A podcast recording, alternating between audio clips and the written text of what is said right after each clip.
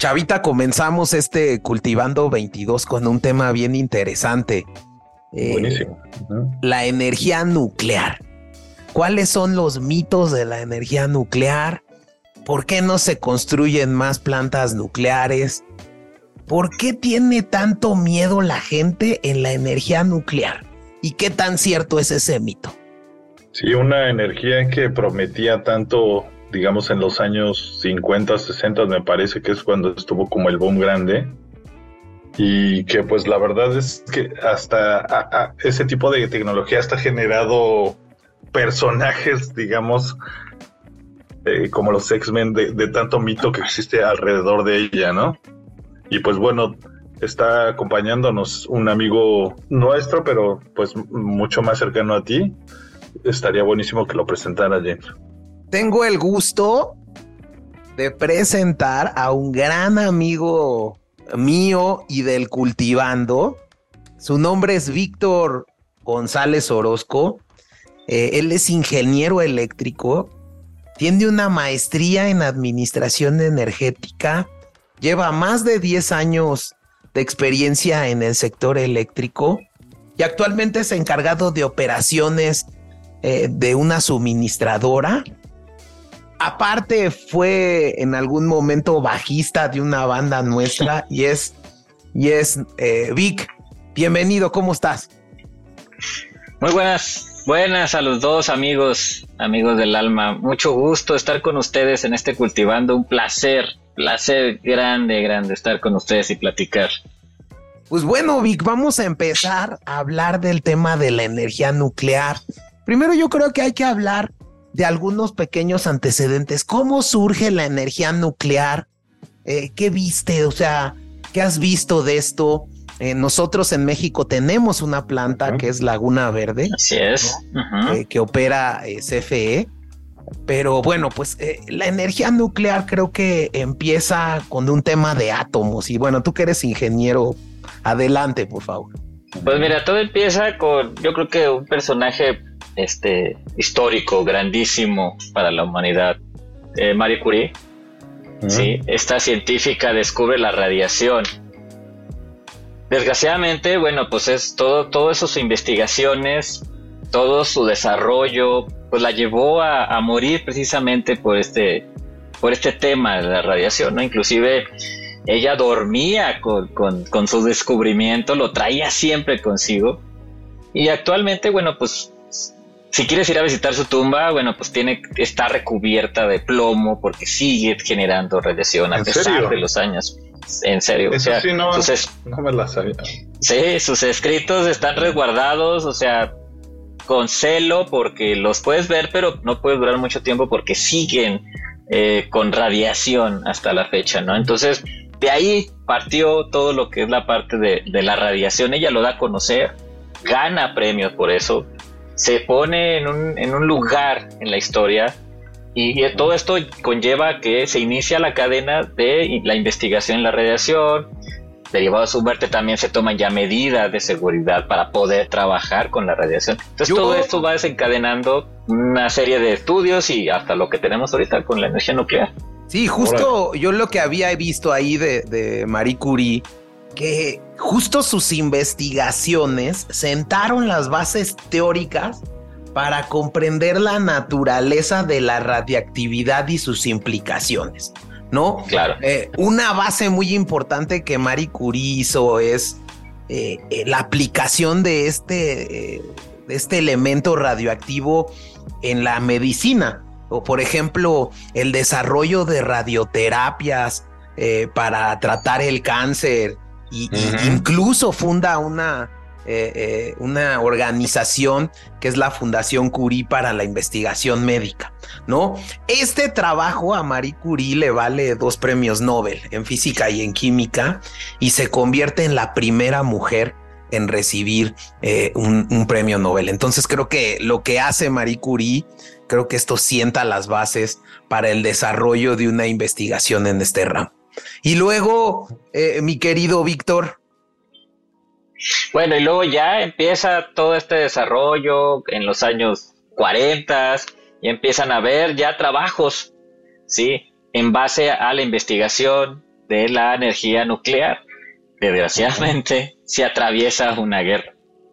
¿Sí? Y esa guerra también tiene algo que ver también con la energía nuclear. Sí, como bien sabemos, pues Einstein viene a los Estados Unidos y empiezan a investigar junto con los estadounidenses, los aliados, qué se puede hacer para acabar con la guerra. Y lo primero que se les ocurre, pues, tenemos investigaciones de energía nuclear que sabemos que es una energía bastante poderosa, pues vamos a crear un arma. Y es cuando Einstein dice, nos vemos, esto no me gusta, y se los deja y bueno, empieza lo que es el famosísimo proyecto Manhattan y todas estas cosas que empiezan con, la guerra. Y bueno, pues lo que conocemos todos en la historia, un momento catastrófico que es pues el cuando Estados Unidos arroja las, las bombas, ¿no? Y vemos, ahí la humanidad se da cuenta y conoce realmente el poder de la energía nuclear. Sí, que en, cuestión de, segundos, de instantes, bueno, puede acabar con, poblaciones grandísimas, ¿no? Y sus consecuencias, bueno, pues a, lo largo del tiempo, a futuro, pues siguen, siguen repercutiendo, ¿no? Entonces, pues todo esto va, va encaminado, desgraciadamente, eh, como eh, terminamos en, algo catastrófico, ¿no? En, siempre inventar algo para el mal, ¿no? Entonces, Marie Curie yo creo que tampoco llegó a pensar que la humanidad iba a terminar eh, construyendo algo así, ¿no? Entonces, oye, Víctor, es, es, algo lamentable. Sí. Entonces fue primero la bomba nuclear que un reactor nuclear, o sea, digamos, primero se utilizó como un arma. Sí. Y, ahí otra cosa también, este Einstein decía, bueno, yo había escuchado que él decía que no era posible una bomba, pero yo imagino que él sabía que sí, simplemente no, sé, cómo dices, no se quiso meter, ¿verdad? Sí, no, inclusive este eh, de esas tantas teorías que a veces que a veces conocemos y vemos, pues dicen que cuando Einstein descubrió realmente lo que se podía hacer con ese tipo de energía, fue cuando dijo, ahí nos vemos, ¿no? Yo no voy a participar en esto porque, pues, o sea, se supone que, que creamos cosas para poder trascender. Híjole, creo que eso ya lo estoy escuchando con la inteligencia artificial, ¿no? Y, es un tema también muy interesante. O sea, no sé por qué, pero espero que la película de Terminator 2 jamás llegue porque eh, que Skynet venga y, nos estamos a una nada de que nos o sea, desgraciadamente este desconozco, pero espero que el Pentágono no use Windows en sus computadoras, porque si no imagínate, o sea, que a alguien se le ocurra voy a poner este algo ahí y no, no, no. Y bien interesante esto que tocas de, eh, y, se los recomendamos. Eh, leer el tema del proyecto Manhattan, que fue este proyecto de investigación y desarrollo. Eh, creo que fue uno de los grandes corazones en la Segunda Guerra Mundial por Estados Unidos, ¿no? Eh, y tenía el objetivo principal, este proyecto, de construir la primera bomba nuclear. Eh, creo que hay una serie o una película de Oppenheimer al respecto, ¿no? Sí, fíjate que da, muy bien este cultivando porque eh, creo que este mes se va a estrenar por ahí la película de Oppenheimer. Entonces, ¿Ah, híjole, yo creo que Sí, entonces yo creo que va a ser un muy buen complemento de este ah. cultivando, culminar con esa parte de la película, ¿no? Y aparte, pues, sin olvidar la serie de Chernobyl, que, híjole, serie, serie con toda la excepción de la palabra. Pero ya llegaremos a Chernobyl, pero digamos, termina esta era en donde, como bien vemos y, y como bien lo recalca Chavita, el hombre primero diseña una bomba nuclear se ve la repercusión eh, porque Estados Unidos durante la Segunda Guerra tira dos bombas nucleares en Hiroshima y Nagasaki y provoca una gran masacre. Y bueno, pues a partir de ahí creo que empieza la investigación y el desarrollo para eh, generar energía nuclear eh, pero más bien para fines civiles, para fines pacíficos.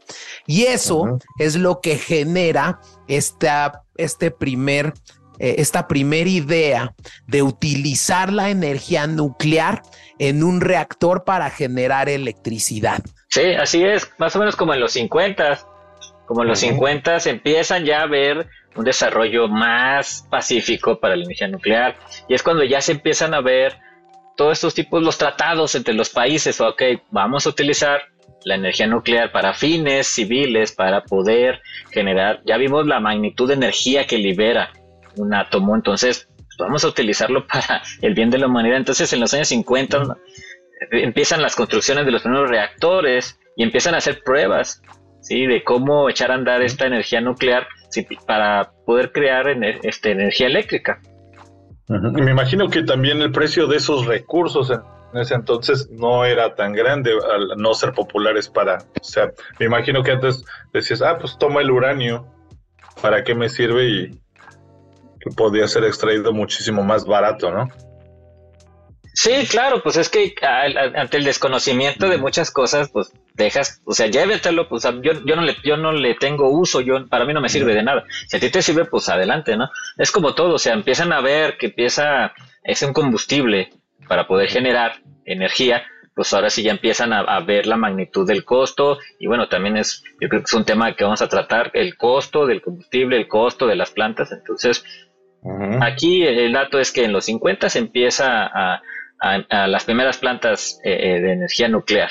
Y de hecho la primera planta de energía nuclear se desarrolla en la Unión Soviética y es esta planta de Obnisk eh, que creo que vale la pena recalcar que la Guerra Fría empieza hay una carrera armamentística, si bien y, bueno, inicia la Unión Soviética con esta primera planta.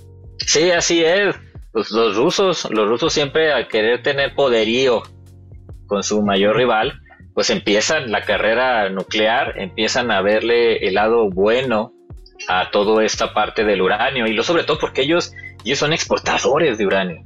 Ellos son ellos tienen cantidades enormes de ese combustible, entonces pues vamos a vamos a utilizarlo, ¿no? Entonces crean el primer las primeras plantas nucleares en, en lo que es la Unión Soviética ahora que ya no existe, pero es Rusia. Entonces empieza toda esta carrera ahora sí, a ver quién genera energía eléctrica eh, con menores recursos, con tus propios combustible que tienes en casa y bueno, pues de ahí empieza. Es una carrera científica eh, y por poderío. Eso está muy interesante, como justo esas ambiciones, ¿no? De poder. Y como lo habíamos visto, pues al primo incómodo, pónganse a pensar qué pensarían o digamos, eh, yo les pido a los oyentes, eh, ¿qué pensarían si mañana el gobierno de su país determina que les pongan una planta nuclear a 500 metros de su casa? Entonces, justo, ¿no? Como veíamos en el cultivando anterior, por la que Ucrania era pues como que el primo no querido de Rusia. ¿no? Y entonces hoy en día ustedes pueden ver que Ucrania tiene unas de las plantas más grandes del mundo. De entrada, Zaporilla es una, y ahí fue el accidente de Chernobyl. Entonces, este problema, ¿no? De que, pues, digamos, empieza a proliferar la energía nuclear en el mundo, se empiezan a desarrollar, como bien dice Vic, las centrales nucleares en el mundo, ¿no? Pero bueno, para desarrollar una planta nuclear, pues es un proceso complicado. Y ahí sí te pediría que nos explicaras, Vic, cómo o qué hace o cómo se produce electricidad a través de, un compuesto nuclear, ¿no? Porque realmente mm, habría gente que me pues, que se imagina a los Simpsons, ¿no? Cuando sale el compuesto radioactivo. ¿no? sí, sí, exacto que se la ventan en el supermercado y todo eso. Bueno, eh, ¿cómo se genera a partir del uranio? Bueno, entonces eh, lo que pasa es que aquí eh, el uranio es bombardeado en el reactor nuclear. Entonces estos átomos de uranio se, son bombardeados por neutrones. Entonces estos, al ser bombardeados, empiezan a generar calor. Ese calentamiento se usa para en, un, en una torre se, calienta el vapor Entonces, ese vapor es el que mueve la turbina. Así, muy a eh, Es algo simpático que yo he escuchado que una central nuclear en sí es una máquina de vapor. es como simplemente calentar agua constantemente. Es correcto, en ese tema creo que nada más para ahondar y para recalcar, el combustible que tiene radioactividad es el uranio, ¿no? Lo que veíamos antes de entrar es el uranio que tiene que tener un procedimiento de ser enriquecido, ¿no? Que esto es a través de un proceso que creo que es costosísimo, ¿no? De centrifugación. El uranio se enriquece ¿no? Para hacerse uranio 235. Y ese es el elemento que a través de estos bombardeos de, electrones, de neutrones, de, neutrones, genera calor. El calor calienta agua que se vuelve vapor y ese vapor mueve la turbina. Exacto. Así es, a grandes rasgos, así es, exactamente. Y claro, ya ya lo que conlleva es que este reactor tiene unos, este, un recubrimiento, ¿sí? Y aparte tiene como método, este, medida de seguridad, tiene eh, la parte del enfriamiento por lo, por lo mismo, porque como llega a producir un calor enorme y grados centígrados muy grandes, pues tiene que tener también las torres de enfriamiento, que es lo que vemos esas torres que son muy famosas cuando vemos plantas nucleares. Entonces, eh, tiene ese, sistema de enfriamiento que hace que el calor esté a cierta temperatura y pueda producir este vapor y esto echa a andar la turbina, ¿no? Y creo que este es un punto bien importante y aquí podríamos entrar a la parte de los grandes accidentes nucleares, porque los accidentes nucleares, y tú me podrás corregir, Vic, tienen más que ver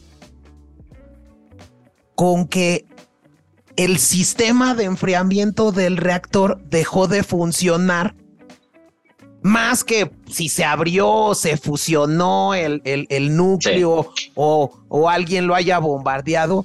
Más bien esa es la estrategia, el, el corte al suministro de electricidad del sistema de enfriamiento, lo que provoca es que el núcleo se, digamos, se, se caliente más.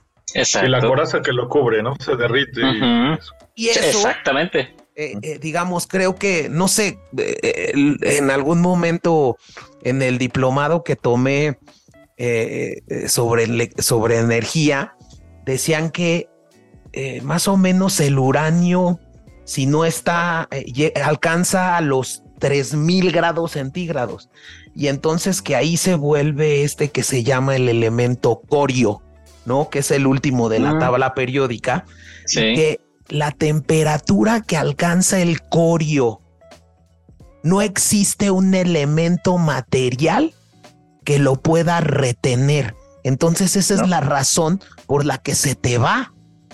Exacto, exacto. O sea, esto que estábamos hablando de que esta coraza que recubre el reactor, este elemento tiene, como todo elemento en la tabla periódica, tiene cierto límite para su calentamiento.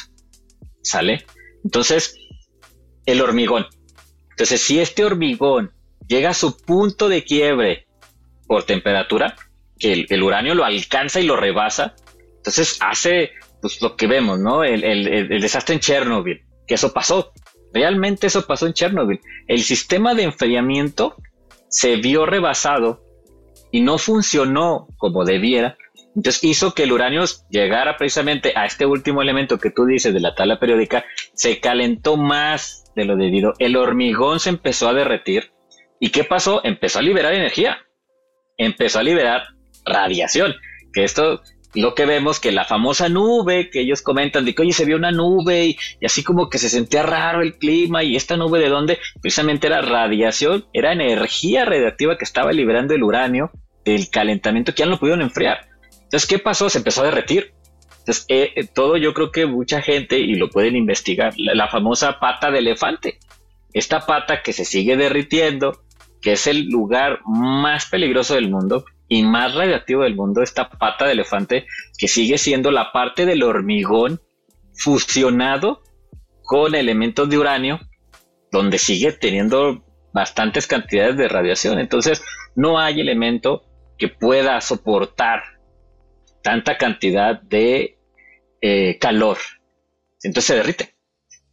Entonces, realmente los accidentes han sido por ese, digamos que el sistema de enfriamiento es el hígado en un cuerpo, ¿no? Te falla el hígado y falla el corazón, te empieza a fallar los riñones, todo te empieza a fallar, empiezas a colapsar. Entonces, realmente así, así pudiéramos ver el sistema de enfriamiento en un reactor, ¿no? Que es el hígado de nuestro cuerpo. Entonces, si no existe, si no está, si falla, empieza a colapsarse todo. Pero esto se colapsa en, ¿qué te gusta? 5, 10 minutos, en, un poco, muy poco minutos. tiempo. En minutos, en minutos, porque es como decía Jaime, es tanta la temperatura que alcanza más de los 3000 grados centígrados que empieza a derretir todo. Entonces, al derretir el hormigón, que es la protección, la coraza que protege esta, esta energía del uranio, pues empieza a salir. Por eso, los que ya hayan visto la, serie, y yo creo que pues, podemos hacer uno que otro spoiler, porque pues, ya tiene bastante tiempo en, streaming, este, la parte del, de, arriba del reactor, sí, esta, esta parte que cubría el reactor, pues explota, o sea, sale volando. O sea, no tanto explotó, sino liberó la energía, es como una olla de vapor. Así de sencillo. Tú dejas los frijoles mucho tiempo y ¡pum! bota la tapa. Y exactamente hizo lo mismo aquí el reactor de Chernobyl. Botó la tapa y empezó a liberar la, toda la energía que tenía almacenada y almacenada y, abajo se empezó a derretir. Entonces, por eso buscan tratar de que llegar al, a la parte del enfriamiento, al sistema de enfriamiento, a liberarlo. ¿Por qué? Porque por eso las plantas nucleares están cerca del mar. Porque a lo mejor parte del sistema de enfriamiento de reserva, de plan B, por así decirlo, es abre la compuerta y que se meta el agua. Lo malo es que pues no sabemos también qué pueda contaminar el que tenga contacto con esa parte, ¿no? Pero bueno, eso ya sería del diseño, pero por eso también se ponen en esos lugares, porque falla el sistema de enfriamiento, abre una compuerta o, abre un sistema secundario para que esto se enfríe, porque llegar a 300 grados centígrados en cuestión de segundos, pues es algo que no se puede controlar. oye, Víctor, y ahora que lo dices, bueno, perdón que te interrumpa, James, pero eh, esta, este tipo de accidentes emanan la energía nuclear, que es dañina, etcétera. Pero ¿qué tanto riesgo hay de una verdadera explosión de un así tipo bomba? ¿Eso no, no puede suceder o, sí en este tipo de reacciones? Porque pues mira, sí. No, sí. Pues es que más bien es la liberación de la energía. ¿Sale? O sea, como el hormigón, a fin de cuentas, alcanza a almacenar esa energía, pues no, o sea, no llega al punto de que explota así como vemos que, como la... O sea, a fin de cuentas, mira, las bombas, em, yo creo que lo hemos visto muchas veces, las bombas si no tienen un mecanismo que active esa, esa fusión, esa fisión de, de, de, de de impactar los átomos de cierta manera, ese es cuando hace la explosión. Aquí como son controladas esas, esos bombardeos de átomos, de neutrones, no pudiese llegar a, hacer una catástrofe, al contrario, simplemente se, bota la tapa y empieza a salir la radiación, la energía liberada, y es cuando empieza a ver, ahora sí ya, y empieza el a derretirse todo. Se ve que Chavita no ha visto la de Chernobyl. Ah, ya te Yo no he visto la de Chernobyl, la verdad, pero no pasa nada. Te lo recomendamos ver. Al 100%. Al 100%. Eh, Chernobyl fue un accidente muy fuerte que pasó en Ucrania en 1986 cuando formaba parte de la URSS, ¿no? Y tiene una muy buena serie, la recomendamos, está en, en HBO, ¿no? En HBO. Eh, eh, está increíblemente llevada. Eh, yo la vi hace como dos años, eh, muy recomendable. Pero resulta que también hubo un caso de un accidente nuclear en Estados Unidos, el famoso Three Mile Island, eh, que fue en 1979. ¿De qué se trató ese accidente, Vic? Pues también fue una falla en los equipos. Sí, una falla. Parece ser que fue una falla en la subestación también. Sí, en los servicios, se le llaman servicios propios. ¿Y qué son estos servicios propios? Bueno, pues son los servicios meramente que necesita la planta, su electricidad propia, precisamente para producir electricidad. ¿sí? Entonces, al fallar su, su subestación, empieza la cascada. Entonces, si no hay luz en la planta, ¿cómo funciona el sistema? Los sistemas de seguridad. Entonces, esto también es llevado a que pues tienen que tener respaldos. También, yo creo que a partir de los accidentes, bueno, se empiezan a, hacer las renovaciones en, los, en las normas de seguridad. Y todo esto fue precisamente igual. Fue un, fue un error en, los equipos, ¿sí? Y esto ya fue combinado con la operación. Entonces, si tú no puedes enfriar, si tú no puedes operar bien la planta, empieza la cascada de fallas, fallas, entonces una falla te lleva a otra y otra y desencadena otra y, pues, lo bueno que aquí no fue tanto como Chernobyl, no se liberó tanta radiación como Chernobyl, pero volvemos a lo mismo, o sea, la gente tiene miedo. ¿Por qué? Porque te acuerdas de Chernobyl fue lo más catastrófico. Entonces, que, que, te digan, oye, hay una falla en una planta nuclear. Ay, caramba, te imaginas que lo peor, o sea, que vas a dejar de existir, ¿no? Entonces, Realmente aquí fue una falla operativa en, su subestación y hizo la cascada de fallas. Y el tercer accidente, que creo que también es un accidente que deriva de un desastre natural, porque fue cuando eh, fue el terremoto y luego el tsunami en Japón, ¿no? Eh, fue Fukushima en 2011, ¿no, Vic? Sí, exacto, fue en el 2011, aquí eh, pues fue el terremoto, fue el terremoto que empezó a simbrar la, la, toda la planta nuclear. Entonces, al ver que ya estaba todo en orden después del terremoto, pues nunca pensaron que al estar cerca también, o a lo mejor sí lo tienen contemplado, al estar cerca del mar, pues qué es lo que sigue después de un terremoto acuático. Bueno, pues sigue un tsunami, ¿no? Entonces aquí arrasó el agua, se metió hasta el reactor. Aquí realmente estuvo bien y mal esa parte. ¿Por qué? Porque es agua. Entonces, si hubiera hecho una fusión, ¿sí? Eh, como Chernobyl, pues el agua, el agua lo enfría en automático. Aquí el problema es que el agua del mar tuvo contacto, ¿sí? Con la parte radiactiva del uranio. Entonces, ah. aquí más bien derivó a una, a una catástrofe natural que un hombre provocó al contaminar el agua.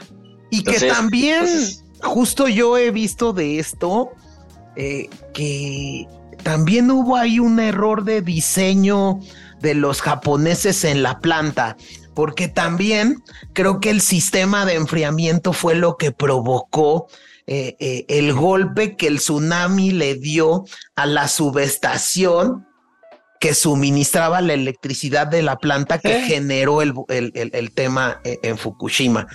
Pero bueno, sí creo que el tema de los accidentes ha sido un tema pues muy que genera terror. Un tema que genera terror entre la población el tener la posibilidad de tener un accidente de, un, de este tipo, porque creo que eh, eh, eh, la, radioactividad que genera, ¿no? Puede causar, el solo hecho de, estar ahí te puede causar cáncer. y, entonces ha dejado poblaciones enteras deshabitadas, pueblos fantasma aledaños a las centrales. Hoy en día Chernobyl es un desierto y la parte de Fukushima también lo es. Eh, hay muchas, muchos documentales, les recomendamos en YouTube, ¿no? Hay también, eh, por ahí creo que hay un documental en Netflix eh, que se llama Dark Tourism, donde hay un cuate eh, que es un periodista que va a, tanto a Chernobyl como a Fukushima para ver eh, cómo está, ¿no? Y entonces entra y tiene que entrar hasta con un traje por el nivel de radioactividad que existe en la zona. Eh, durísimo este tema, ¿no? creo que este es un primer punto. Hoy en día también creo que el tema del uranio es un tema que incluso hay tratados internacionales sobre este punto, sobre el manejo del uranio, quién puede eh, eh, eh, producir uranio y esto ha generado una alza en el costo del uranio y como punto número dos y bueno, no obstante el alza en el costo del uranio también implica una dificultad en la obtención, ¿no, Vic? Yo creo que más que obtenerlo, el, enriquecerlo, ¿no? No todos pueden hacer ese, ese proceso eh, secundario que es el que lo hace funcionar, ¿no? Sí, o sea, para, para poderlo enriquecer y sacarle provecho al uranio como tal, pues sí lleva un proceso y simplemente como, como dice, como dice Jaime, ¿no? Es difícil ya poder, o sea, no puedes comercializar uranio así como si fueran papitas. ¿Por qué? Porque este tratado simplemente cuida esos detalles, a ver, ¿qué país va a producir energía, nuclear, no? Este, ¿realmente va a producir energía nuclear? ¿O quiere simplemente tener el combustible para crear otra cosa, ¿no? Desgraciadamente, eh, el ser humano pues tiene siempre esas dos vertientes, ¿no? O usa las cosas para bien o usa las cosas para mal. Entonces, esos, estos tratados es lo que, lo que mitigan. Sí, a ver, ¿quién? Rusia. Rusia es el mayor exportador. Ay, caray, pero Rusia siempre tiene pleitos con Estados Unidos. Entonces, cuidan esa parte de, a ver, ruso, ¿a quién se lo vas a vender? ¿Por qué se lo vas a vender? Derivado a qué se lo vas a vender. Entonces, igual China, este, Canadá, todos esos países, pues cuidan realmente ese combustible porque pues puede ser usado también, como lo vimos en un inicio, pues, para hacer una bomba. exacto, para poder tenerlo guardadito de que, ay, recibí eh, tantas barras, ¿no? De uranio. Ah, pues ¿cómo ves si el 10% lo usamos para armamento, ¿no? Entonces, ese es el temor con el uranio. Y ahora, también hay que decir que hay países que tienen acceso a depósitos de uranio. Eh, ahí yo había visto que los principales países con acceso a depósitos de uranio son Australia, Kazajistán, Canadá, Rusia, Níger y Uzbekistán. Pero no es lo mismo países que saben enriquecer uranio. Y esos países eh, son principalmente cinco. Estados Unidos, Rusia, Francia, Reino Unido y China. Entonces justo ahí creo que está el cinturón de las potencias en la energía nuclear, ¿no? de, tanto en la extracción del uranio como en el enriquecimiento del uranio para poderlo vender a los países. Entonces, eh, de entrada creo que la restricción de poder de que tienen eh, estas, digamos, la, restricción que tienen estas potencias hacia la producción de uranio a otros países para evitar catástrofes. Sí, claro, no, y aparte, imagínate, o sea, que, otro país este, diga, oye, yo también tengo reservas de uranio, y que le empiece a trabajar, pues también se vuelve una potencia. Y se vuelve un así un puntito amarillo, decir, hey, supongamos ejemplo, México, México, ay, descubrimos uranio y uh, vamos a trabajarlo. Ah, oye, México hay que tenerle ahí un poquito amarillo porque México puede ser potencia, puede empezar a generar energía nuclear y no nada más energía, o sea, lo puede empezar a vender a otros países y hay que tenerlo controlado. Entonces tratan también, como dice Jaime, de este cinturón muy cerrado de países, de solamente nosotros, porque nada más en nosotros confiamos. Y, exacto, y el mundo debe confiar en nosotros, ¿no? Entonces, entre más cerrado y más elitista esté el manejo y enriquecimiento del uranio, mejor. Y, realmente yo también lo considero bien porque pues lo vientas para el mundo y no sabemos qué pueda pasar. Hay otros países, eh, eh, por lo que yo había leído, que ya tienen algún tipo de tecnología para enriquecer uranio. India, ¿no? Como Alemania, ¿no? Como Países Bajos, como Brasil, como Irán eh, y Japón. India todavía está en un tema un poquito este, rezagado en ese tema. Sí, no, este, creo yo que, que cada vez más países se van a empezar a, a meter en esta parte porque dentro de todas las cosas malas que pueda tener la energía nuclear, pues también tiene muy buenas aplicaciones. O sea, simplemente la generación de energía es la que ahorita está teniendo mayor auge que bueno, también no nos vayamos a locar y vamos a poner plantas por todos lados y que todo el mundo tenga, ¿no? o sea, también tiene que tener. Y ustedes que son, que están en tanto en la energía, ¿cuánto cuesta producir energía con una planta nuclear versus los demás eh, tipos de energía, gas, eh, no sé? Eso es un punto muy importante. Importante. Los costos, los costos. Bueno, de entrada, chava, eh, construir una planta nuclear es mucho dinero. O sea, es, una cantidad estratosférica de, de millones de dólares. Y sobre todo el terreno que necesitas. Sí, el terreno que necesitas y los estudios que debes de llevar, o simplemente pues no lo vas a poner en un lugar donde haya terremotos porque olvídate, ¿verdad? Tiene que estar cerca del, mar, del océano, este, construir el, pues toda esta capa de hormigón, así que no es nada barato. Y bueno, empezar a ver los costos del combustible que es el uranio, en cuánto te lo van a vender, quién te lo va a vender, y cumplir con todas las normas, no nada más de tu país, sino internacionales para poder tener uranio enriquecido. Ya cuando tienes todo esto, bueno, pues sí es barato porque pues nada más bombardeas, ya teniendo el reactor, que es lo mejor, lo más caro, y sistemas y todo, pues ya empieza a bombardear y empieza a generar solito. No necesitas nada, sino nada más bombardearlo, dispararle, bombardearlo y este, el uranio hace su chamba sola, ¿no? Entonces, ya cuando tienes toda la planta como tal, pues sí es relativamente barata. El detalle es que pues se te acaba el combustible y es donde empieza este, los problemas. ¿Quién te lo pues, ofrece? Exacto, ¿quién te lo ofrece y a qué costo te lo van a ofrecer? Porque el manejo de uranio también conlleva riesgos y todo eso, pues el cliente lo termina pagando. Entonces la planta termina pagando. Está muy interesante, ¿eh? sí, otra vez. Y ahora, ahí te va algo bien, bien real. Eh, creo que a partir de Chernobyl, y de este mito que empezó a mover y este miedo que empezó a generar el accidente nuclear, la realidad es que se dejó de llevar a cabo desarrollo e investigación sobre una planta nuclear. Y hay muchos expertos y te lo pueden decir muchos ingenieros, Vic no me podrá mentir, el desarrollo y la tecnología de una planta nuclear no ha variado en los últimos 50 años. No, sigue siendo la misma. Sigue siendo la misma. O sea, a partir de Chernobyl, sí se hubo, hubo ajustes en, el, en los sistemas de seguridad. ¿Sale? En la operación como tal.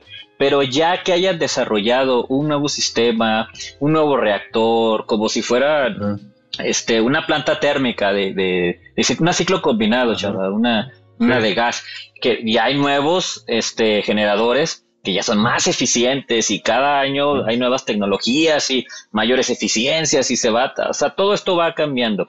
Pero con, como dice Jaime, con la energía nuclear se ha quedado estancada. ¿Por qué? Por ese miedo, por ese temor, porque... No, y también la restricción del acceso a esa información, ¿no? y la, claro. y la restricción del acceso a materiales, para la construcción. Entonces, todo eso te lleva a decir que la construcción de una planta nuclear oscila entre los 14 mil millones, ¿no? Y hasta puede llegar a los 35 mil millones de dólares. Fíjate. ¿No? Y que también es lo que lo aumenta, es justo esa, ese saber. O sea, no puedes contratar a cualquier persona. Me imagino que son empresas muy del Estado americano, del Estado eh, ruso. Ruso. Te venden al precio que quieren. Y quítate de eso, chavita. Yo te diría, a lo mejor, ok, tengo el dinero de los 20 mil millones de dólares y le meto para la planta, ¿no?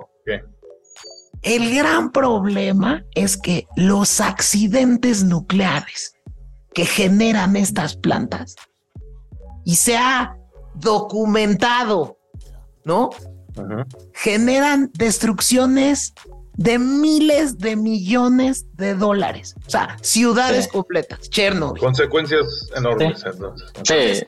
hoy en día, la inversión que ha hecho Japón con Fukushima es de miles de millones de dólares. Y entonces esos riesgos que implica, creo que genera que haya una regulación tan grande, no solo nacional, sino internacional, que hace que puedas echar a andar tu planta nuclear. Entonces, creo que eso es lo más complicado. Sí, no, el tratar de, de, poder eh, complementar todo esto que tú dices, de, tenerlo siempre al 100, ¿sí? La regulación, los aspectos técnicos, la parte de seguridad, el combustible, el terreno, el país, o sea, es un mar de cosas que tienes que llenar, la burocracia que tienes que poder pasar para poder tener una planta, a lo mejor chiquita, así como Laguna Verde. O sea, todo lo que tuvo, lo que conllevó ponerla. Y, justo creo que ese es un punto muy importante que ha visto eh, Estados Unidos al respecto, porque de hecho, y lo pueden buscar ustedes, ¿no?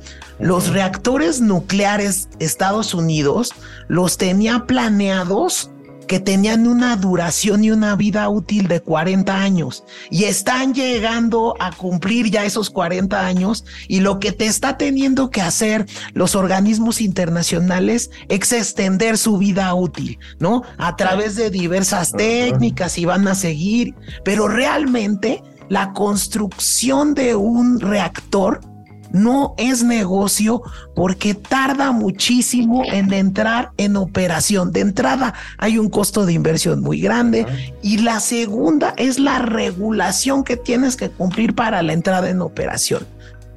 Lo veía antes de entrar al cultivando que actualmente una de las plantas de los reactores nucleares más nuevos es uno que está en China, la central nuclear de Sanmen eh, digamos, esta construcción del reactor de Sanmen comenzó en 2009 y siendo China un país tan centralista, tan comunista, ¿no? Eh, eh, que seguramente esto fue, se hace esta planta. Exacto. Se conectó a la red nueve años después, es decir, hasta 2018. Sí, es, mucho. Es, mucho el tiempo, eh, disculpa Chavita, que te interrumpa, es mucho el tiempo que se lleva al construirla, como dice, como dice Jaime, o sea, es mucho el dinero. Como inversionista no le ves negocio, ¿por qué? Porque simplemente dices, oye, ¿cuánto más tardan en recuperar los, los costos de la planta? Y luego para que me digan, ¿sabes qué? Este, no cumpliste con este punto de seguridad.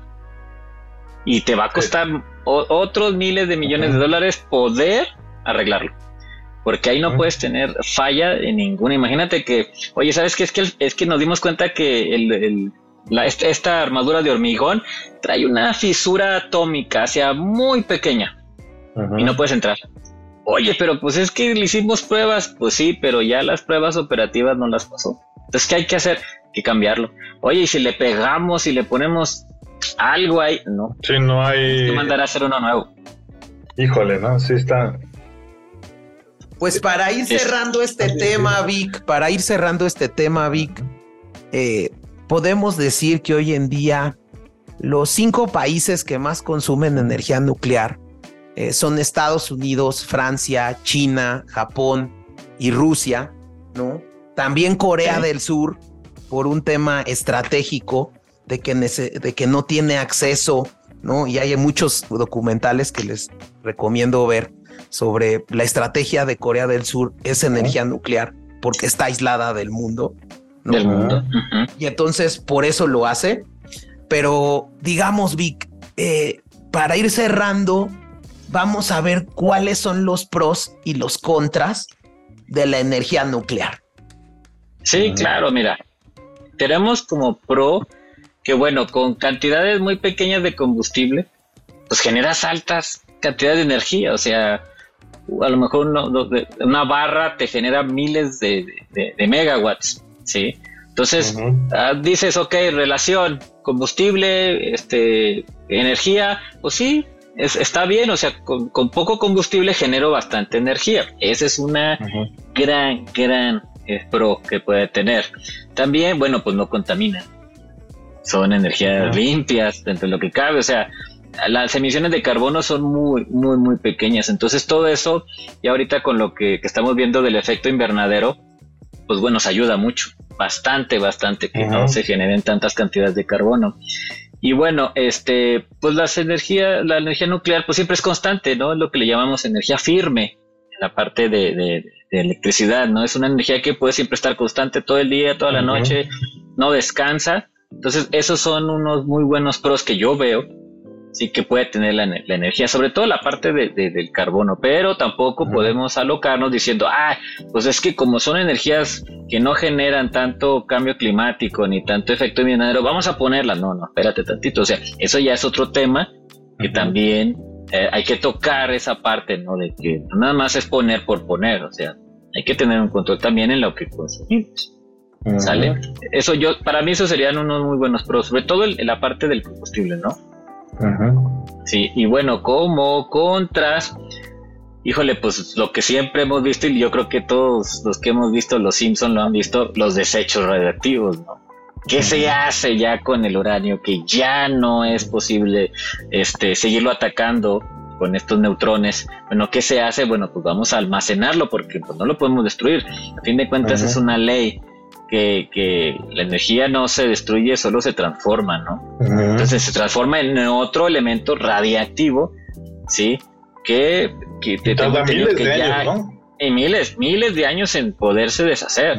Aproximadamente un millón. Un millón de años, no, bueno, pues no, pues no, no nos va a tocar a muchos. Entonces, eso es parte de los contras, ¿no? ¿Qué hacemos con los residuos de combustible que ya no nos sirven para poder hacer otra cosa, ¿no? Poder generar energía de otra manera o precisamente volver, retomamos poquito lo anterior. Como se ha tenido, se ha detenido esta parte de, la investigación en, en desarrollo nuclear, en energía nuclear, pues ya está muy en pañales esa parte de que, bueno, ¿qué hacemos con el uranio que ya no, ya no nos sirve como el primer elemento, ¿no? Pero sigue generando radiación. Entonces, convertir esa radiación en, volver a, energía, pues todavía no, se tiene muy poco conocimiento en esa parte, ¿no? Los accidentes nucleares que estuvimos viendo ahorita, o sea, otro contra, o sea, no es fácil este conllevar de que te avisen de que se de que tiene un problema la planta nuclear y lo primero que piensas es que va a explotar. ¿Sí? Y bueno, pues la, poca información en tecnología eh, nuclear, pues también es un problema que se tiene, ¿no? O sea, al no tener información que te ayude a saber cómo le puedes sacar más provecho, pues también es un gran contra, ¿no? Que no avance esto, que se haya detenido, o que dé pasos muy pequeños, pues también es un contra que yo veo este, en la parte de la energía nuclear. E, es como un círculo raro, tener acceso a este recurso y a la información de cómo utilizarlo como país, eh, digamos, independiente a este eh, círculo de o club de países que lo tienen, pero también el justo es eh, el, el, eh, también se restringe este acceso por seguridad, entonces nos esta, yo creo que esta tecnología está en un círculo raro en el que no le impide pues crecer porque no le puedes soltar este tipo de información a cualquier persona, pero también si lo soltaras y todos tuvieran buenas intenciones, tendríamos pues quizá un planeta más limpio, ¿no? Es un poco sí. Sí, de hecho, o sea, es que desgraciadamente eh, el panteón está lleno de buenas intenciones, ¿no? Entonces, eh, soltarle esa información al, vecino, pues no sabes cómo lo vaya a utilizar. O sea, eh, creo que, bien que justo eso se está viendo en la guerra de Ucrania y Rusia, ¿no? Eh, el tema de, creo que yo lo sumaría a un contra, ¿cómo puede ser utilizada una planta nuclear como un arma en guerra? Híjole, has tirado una bomba, has tirado una bomba con ese comentario porque pues es la realidad, es la realidad que se vive, ¿no? O sea, ¿qué es lo primero que piensas? Me voy a fregar al prójimo, ¿Cómo lo puedo fregar? Ah, mira, tiene una planta nuclear. No, no, no hagas nada, nada más ve y córtale el suministro eléctrico de usos propios y solita, solita va a hacer su... No tengo que mover ni un dedo, o sea, tan sencillo como es provocar un accidente. Pues, ¿Quién va a ser la culpa? Mía no fue. Sí, estamos en guerra, pero pues yo no te tiro una bomba, yo no te amenacé, pero pues sí te corté el suministro eléctrico de tu planta, entonces no vas a poder enfriar el reactor y solito el reactor va a hacer su trabajo, ¿no? Entonces sí es cierto ese, ese punto que pone James, es un arma, es un arma de doble filo, o sea, te ayuda para generar energía limpia, pero también puede matar a millones de personas en un instante, entonces era como el ejemplo que tú me ponías del avión, Víctor, que te había dicho. Ah, sí. Sí, hay un ejemplo muy bueno, Chavita, este, y se los quiero compartir. Yo, yo antes tenía temor, me daba mucho, mucho miedo volar. Es cuando fui a visitarlo, él me regañaba y me decía, oye, Vic, pero pues es que el avión es un, es el medio de transporte más seguro en el mundo. O sea, miles de personas lo usan y yo le decía, sí, estoy de acuerdo, es el, es el transporte más seguro del mundo, pero cuando se cae, se mueren todos. no es lo mismo que vayas en un camión, en un autobús, en un carro. O sea, te puedes voltear y ¡ay! El Vic se salvó. Y todos los demás se murieron. Y acá no, acá el Vic ni nadie se salva. Entonces es lo mismo con una planta nuclear. O sea, es muy segura, tiene elementos de seguridad así a detalle, microscópicos, milimétricos. Pero cuando fallan esas cosas, a todos, a todos se mueren. O a todos nos afecta, o sea, no, necesariamente. No hay cómo librarse, ¿no? Exacto, o sea, eh, como lo de Chernobyl, o sea, mucha gente alcanzó a, salir, pero los efectos de la radiación les afectaron como en sus descendientes empezaron a tener malformaciones sus hijos, empezaron a tener daños en el cerebro, las personas que estuvieron muy cerca, pues sí, el impacto duraron creo que cinco, una semana, no sé cuánto tiempo, pero fueron con unos dolores eh, inimaginables porque fue, el daño fue a nivel molecular. Entonces que tus moléculas empiecen a explotar y empiecen a, destruirse, pues yo pienso que el dolor es este insoportable, ¿no? Entonces, te digo, puede ser muy seguro, pero cuando falla, no hay de dónde voltearse. Y sumado a esto, y, y, sumando a uno de tus pros que decías de los desechos nucleares, hoy en día creo que hay tecnologías muy buenas para el manejo de ellos. No veíamos antes de entrar al cultivando eh, un video que incluso hace este eh, youtuber eh, Johnny Harris mm. Chavita sobre el tema, un, un, debate sobre el tema de energía nuclear. donde como que quiere vender el tema de los pros de la energía nuclear, ¿no? Sí, sí, es un poco pro state también.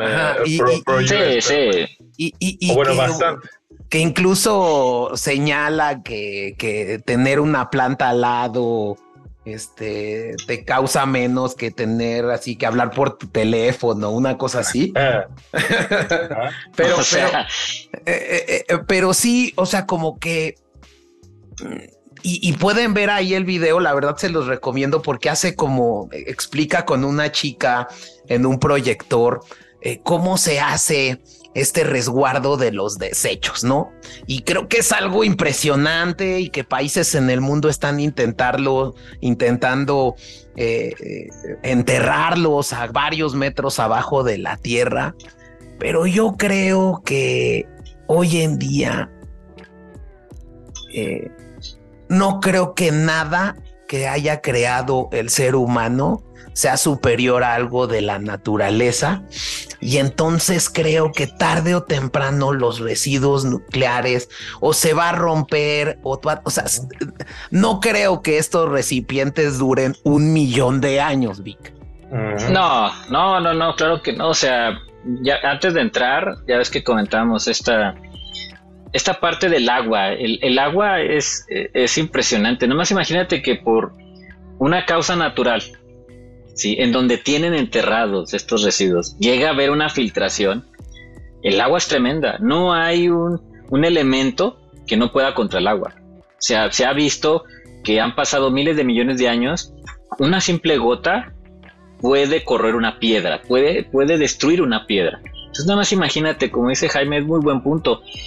El hecho de que la naturaleza diga, ay, ahora porque yo quise, aquí hay una, placa, una placa tectónica y voy voy a hacer que tiemble en un lugar donde nunca tiembla, como ha pasado en el norte del país, que han sentido temblores en lugares donde no había antes.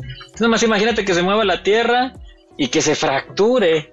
Eh, eh, yo creo que debe ser recipientes con hormigón, que se fracture olvídate, ¿eh? empieza a contaminar mantos acuíferos, empieza a contaminar la tierra y eso se lleva, se va, se va, se va, se va, se va. Entonces, no hay tecnología que pueda contra la naturaleza, como dice Jaime. Entonces, ah, por mucha eh, tecnología que puedan tener para poder resguardar estos residuos y protegerlos, esas personas que los protegieron ahorita ya no van a existir en 50 años, ¿no? Y, no y ahora que lo dices, entonces eh, por eso estamos tan limitados en donde poner una planta nuclear, porque estamos entre tres placas. O sea, no se, en México yo creo que debe ser muy limitado el espacio en donde puede entrar una. Sí, claro. Es que imagínate que les ocurra poner una planta ahí en, en Guerrero, no, En Guerrero, pues olvídate, para empezar, estaba medio feo el lugar. Aparte de los narcos. Eh, sí, aparte de la situación de seguridad que se vive ahí. Entonces, nomás échale. Igual, pues, eh, antes de entrar a cultivando, decíamos Jaime y yo, pues una, una locura. Mm. Una planta allá en Tijuana, en Rosarito. Pues también ya les ha tocado uno que otro sismo y les ha metido unos sustitos. Y aparte, Estados Unidos jamás, jamás va a poder querer y lo va a impedir poner una planta nuclear y mucho menos que México diga, oye, pues, eh, que, oye, pues es que como mis amigos rusos me dieron vacunas, pues también me van a dar uranio. Ah, órale, ¿qué más sigue? ¿No quieres que crucen por Estados Unidos el uranio y sin problemas? Entonces, claro que una planta nuclear ayudaría mucho en el sistema de Baja California, ¿sí? Pero tampoco podemos descuidar que, pues desgraciadamente, hay situaciones de seguridad y de diplomacia que no, que no van a dejar que se ponga una planta ahí. Y yo creo que tocas un punto súper interesante. O sea, creo que políticamente hay que reconocer que esta regulación la tienen en poder eh, la Organización Internacional de Energía Atómica, ¿no? Sí. Eh, que esa organización sí cumple muchos de los requerimientos que tiene Estados Unidos, que hoy en día Estados Unidos es uno de los grandes consumidores de energía nuclear, ¿no? Eh, y que hoy en día todo mundo está subsumido a, un, a la regulación internacional que han impuesto los gringos. De hecho, justo el tema de ampliar la vida útil, pues lo promovieron los gringos ante, el, ante esta organización. Eh, pero bueno, para cerrar, ¿no? Mi pues primero eh, te quiero agradecer muchísimo el haber venido a este cultivando. La verdad ya hacía falta que estuvieras aquí como ideólogo, ¿no? Sabes que te aprecio muchísimo y que no va a ser el, último cultivando porque también eh, sabe mucho de, bajos eléctricos y de gear ya nos estamos tardando con el de instrumentos. ya se los debemos. Ah. Tenemos ahí un invitado que también va a estar con Víctor, que también está interesante y todavía no confirma, pero que quede de sorpresa para los escuchas, ¿no, James?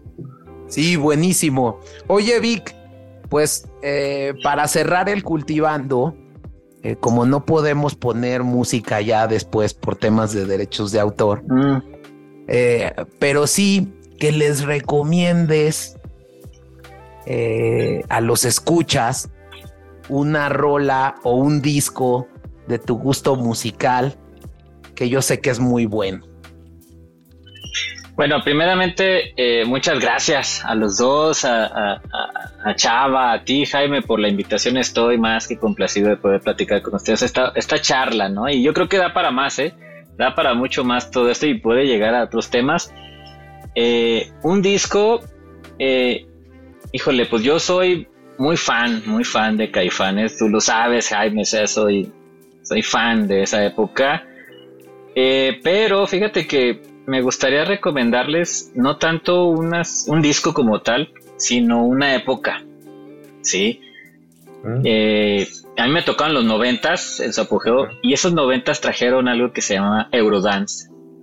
Entonces estoy fascinadísimo con el Eurodance. Entonces si pueden escuchar todo ese Eurodance que venía precisamente de Europa, de Alemania, que es este, eh, uno de los exponentes para mí mayores fue Scatman, Snap, Technotronic, toda esa parte de los 90 de Eurodance, súper recomendable y yo creo que los va, que somos de esta generación de los 90, los va a hacer vibrar y recordar aquellas tardeadas en las discos, porque antes eran discotecas Entonces, pues, exacto, entonces es súper recomendable. Yo les recomiendo que se echen un clavado en la parte del Eurodance de los noventas, toda la, todo lo que nos mandó Europa es una joya, ¿no? En la música, sobre todo en los sintetizadores.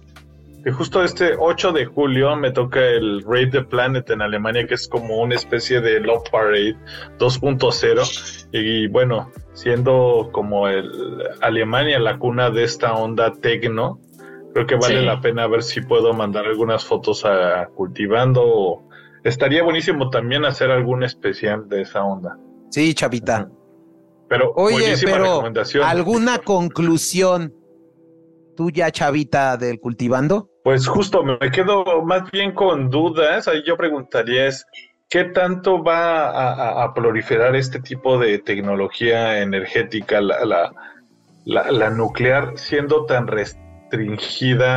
tanto por intereses, digamos, eh, de, poder de las naciones, como por este peligro inminente que siempre tienes que podría ser la más eh, verde de todas las energías, independientemente de que utilice este tipo de desechos o de, de materiales peligrosos.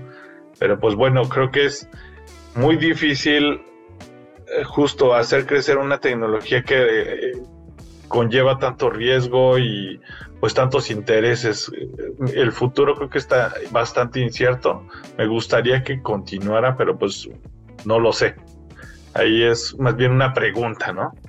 Sí, yo la verdad, eh, primero, como te había dicho, Viga, agradecerte. Y dos, creo que es muy importante el tema de la información. Lo hemos visto en el cultivando, ¿no? Eh, también el tema de controlar esa información. Lo hemos visto también en el cultivando, ¿no? Y el contar con y restringir una tecnología que tiene estas implicaciones en pros y en contras, creo que te vuelve una potencia y por eso las grandes potencias dominan esta tecnología. Y bueno, pues muchas gracias. Vamos a escuchar el Euro, el, el Eurodance, ¿no? El Eurodance de los 90. Había, había este, los mixes, eh, los Dance Club 1, 2, 3. Exacto.